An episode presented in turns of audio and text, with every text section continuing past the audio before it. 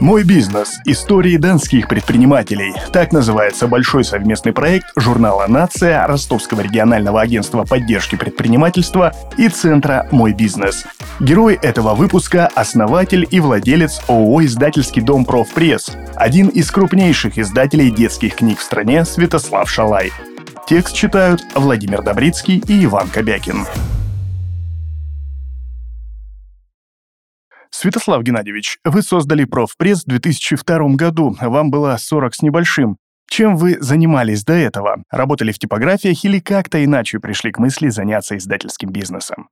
Этим бизнесом я начал заниматься еще в 1989 году, а в 1993 было открыто мое первое издательство «Профит», которое выпускало романы, детективные, любовные, исторические, все самое ходовое на тот момент.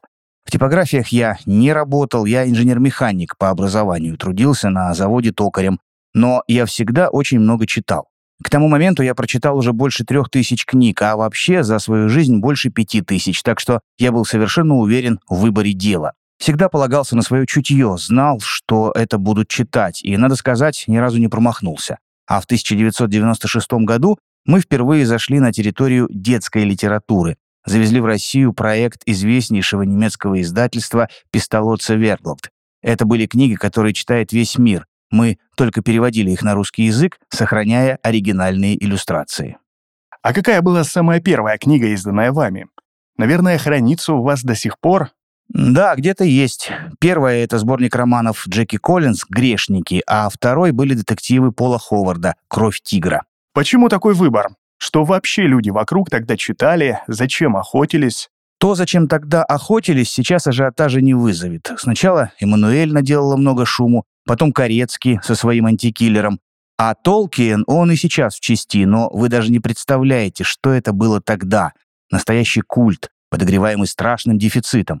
В продаже его нигде не было, за перепечатки народ был готов на все. Ну и, конечно, классика жанра, поющие в терновнике, унесенные ветром, Помню, мне из жанровой литературы нравился роман «Наследник из Калькутты» Роберта Штильмарка. Интересно было бы сейчас перечитать.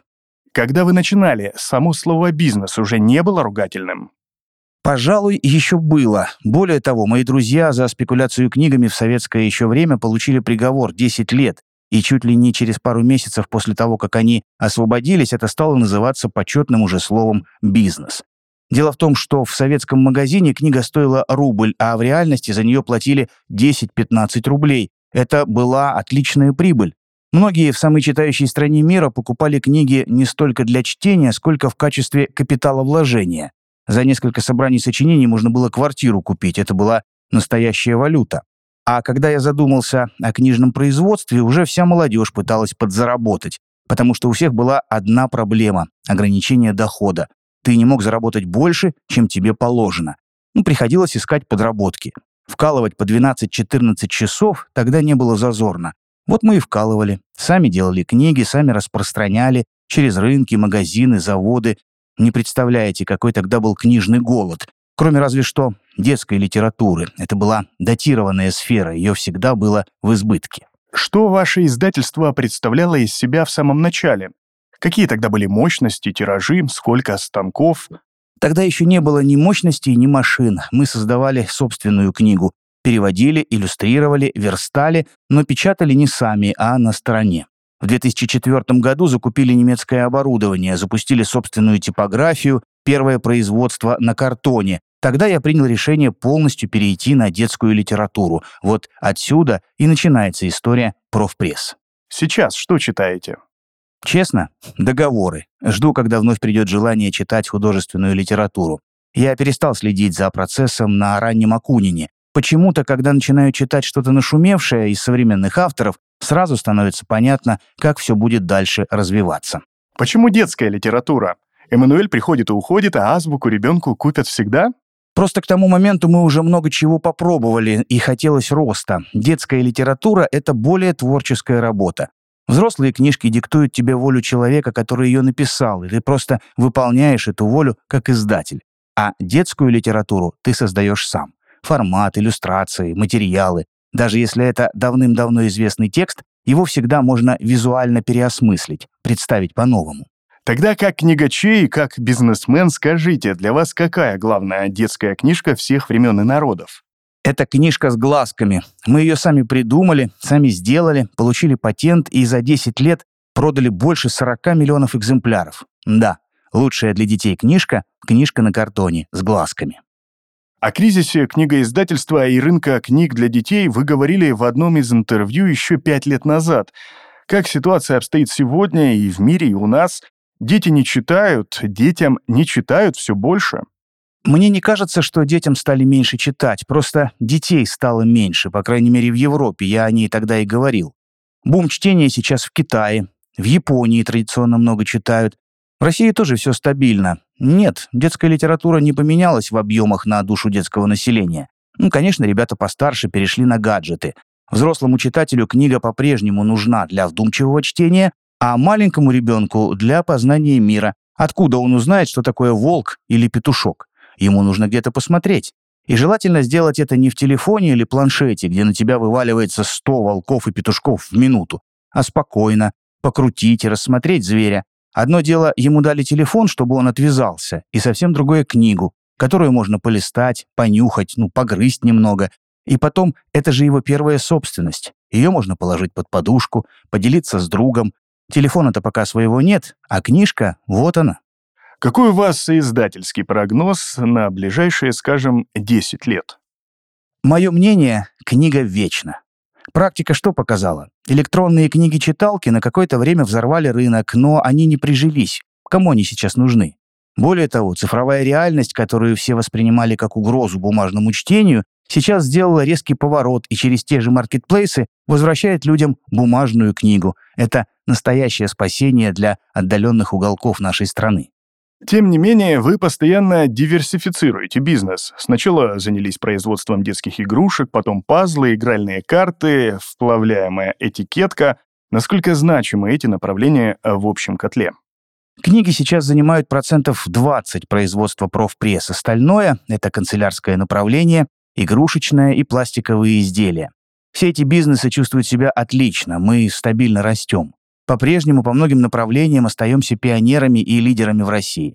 Та же вплавляемая этикетка. Технология настолько трудоемкая, что никто не спешит ее производить. При использовании этой технологии тара и наклейка становятся единым целым. Упаковка с такой этикеткой эстетична, безопасна, подлежит вторичной переработке, защищена от подделывания. Продолжаем производить игральные карты, один из самых сложных полиграфических продуктов, Колода должна рассыпаться под определенным углом, карта правильно крутиться, между картами должен быть определенный уровень скольжения. В общем, как говорят специалисты, это вершина полиграфической науки. В производстве пазлов у нас по-прежнему почти нет конкурентов внутри страны. Тоже слишком сложно. Пазлы в России делают всего две компании. А вот посмотрите кашпо в моем кабинете. Тоже мы делаем. Думаю, в редком доме сегодня не найдется хотя бы одного продукта от профпресс. Тогда расскажите, что такое профпресс в 2023 году в цифрах и фактах? Какую территорию занимаете, сколько человек у вас работает, сколько сотен тысяч или миллионов экземпляров продукции выпускаете в год? Сегодняшний профпресс — это 1140 сотрудников, многие работают у нас по 10, 15 и даже 20 лет, то есть они с нами с первых дней. Это более 40 тысяч наименований продукции по всем направлениям производства. Территория профпресса более 60 тысяч квадратных метров, 35 тысяч занимают склады, 23 тысячи – производственные площади и 4 тысячи квадратов – офисные помещения. Представьте, 60 тысяч квадратных метров. Если пешком ходить, часов 5 займет. Профпресс – это также наши распределительные центры в Оксае, Ростове-на-Дону и Подмосковье. У нас больше 100 единиц современного оборудования, которое мы начали закупать в 2004 году но до сих пор не можем остановиться. Сегодня книг можем печатать больше двух миллионов экземпляров в месяц, тетрадей более 20 миллионов. Техническая оснащенность фабрики у нас лучшая в России. По каким критериям вы это определяете? Вы можете что-то такое, чего не могут другие? Да, совершенно верно. Это полиграфические операции, которые больше нигде в России вы не сможете сделать. Например, автоматизация кругленного уголка на картонной книжке или печать этикетки на полипропилене. Больше никто не делает и вряд ли начнет в ближайшее время. Дело в том, что даже если вы захотите купить такие станки, как у нас, это, скорее всего, не получится, потому что многие вещи мы делали по индивидуальному заказу. Сначала сами разрабатывали техническое задание для производителей оборудования в Грейдельберге, потом дорабатывали его с немецкими коллегами. В итоге станки профпресса существенно отличаются от базовой комплектации, и чтобы работать на них, наши сотрудники проходили обучение в Германии, а затем немецкие специалисты приезжали к нам, в Оксай. Так что это не просто взял и купил станок. От идеи до момента, когда машина запускается в работу, проходит несколько лет. Какие сегодня главные проблемы и дефициты издательского бизнеса России в связи с санкциями? Оборудование, бумага, краски, есть ли надежда на импортозамещение в вашей отрасли? С бумагой проблем нет, ее в больших количествах производят в России. Картон тоже скоро заместим в полном объеме. В химической части не все так гладко. Чтобы начать делать хорошие типографические краски, а это значит практически начинать с нуля, понадобится лет 10-20. А вот печатную машину мы вряд ли импортозаместим. Дело слишком высокотехнологичное, слишком дорогое. При этом в России нет такого огромного рынка, который в ней нуждается, так что просто нет смысла ее изобретать. Пожалуй, немцы и японцы так и останутся монополистами. Но главный дефицит отрасли с импортозамещением не связан. Я про отсутствие квалифицированных рабочих рук. Многие годы русского, а раньше советского человека пытались отучить работать. Боюсь, культ высшего образования сыграл с нами злую шутку. Мы привыкли, что всех поголовно загоняют в вузы. Нравится человеку специальность или не нравится, нужно ему это или не нужно. А мое глубокое убеждение такое. Сначала получи профессию, которая будет тебя кормить, а попутно образовывайся хоть всю жизнь. Я противник образования ради образования. Я бы эффективность вузов оценивал по трудоустройству их выпускников. Закончил вуз, овладел специальностью, должно быть пять офферов от разных работодателей на защите диплома. Обидно, когда человек пять лет тратит на то, чтобы добыть диплом, а потом приходит работать, а никто на его диплом и не посмотрит. Исключение разве что медицина. Лично я обожаю рабочие профессии, в них есть все. Физическая активность, творчество, результат труда, не какой-то абстрактный, а который ты видишь своими глазами. Вы проблему кадрового голода решали, когда привлекали к работе своих родных. За какие направления отвечают ваш сын Александр и дочь Снежана? И не мешают ли личное рабочему и наоборот? Да, профпресс — это семейная компания. Сын отвечает за канцелярию, игрушки, подарочное направление. Дочь за этикетку, пластиковую продукцию. Это пластиковое кашпо, тоже ее дело. Александр, помимо прочего, сотрудничает с известными телеканалами и работает с лицензиями популярных и любимых детских мультфильмов «Синий трактор», «Три кота», «Тима и Тома», «Мимимишки». Но много я вам об этом не расскажу. Я перестал следить за популярностью мультперсонажей и не знаю, кто там сегодня владеет юными умами. В этих тонкостях отлично разбираются мои дети. Я же предпочитаю погружаться в технологическую сторону производства. Я не думаю, что работать с родными проще или сложнее. Не думаю также, что личное мешает рабочему, по крайней мере, в нашем случае. Конечно, как у всех нормальных людей, у нас у каждого свое мнение. Бывает, спорим, защищаем свои идеи, но это только на работе. Семейные праздники в производственные совещания мы не превращаем. Сразу решили, что дома разговоры о работе – табу. Почему у одних получается в бизнесе, а у других нет? Какие черты характера определяют предпринимателя? Либо дано, либо нет. Мне моя инженерная природа помогает. Если у человека техническое образование, а еще лучше технический склад ума, в его действиях как минимум присутствует логика. Если он гуманитарий, лучше в бизнес не идти.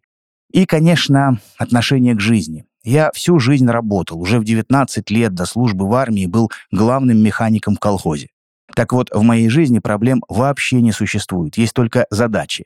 Если ты предприниматель, ничего не бойся, бери и делай.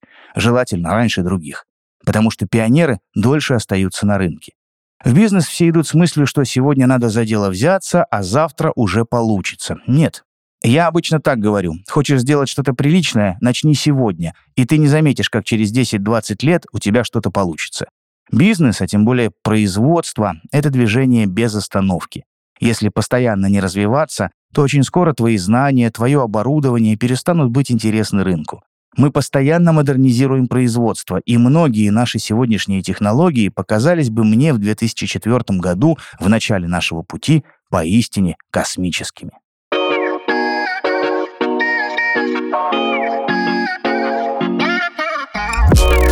Героями проекта «Мой бизнес. Истории донских предпринимателей» станут 25 компаний, лидеров своих отраслей, которые хорошо известны и за пределами Ростовской области. Для массового читателя наш проект превратится, надеемся, в увлекательный сериал. А начинающие предприниматели смогут найти здесь идеи и советы для себя.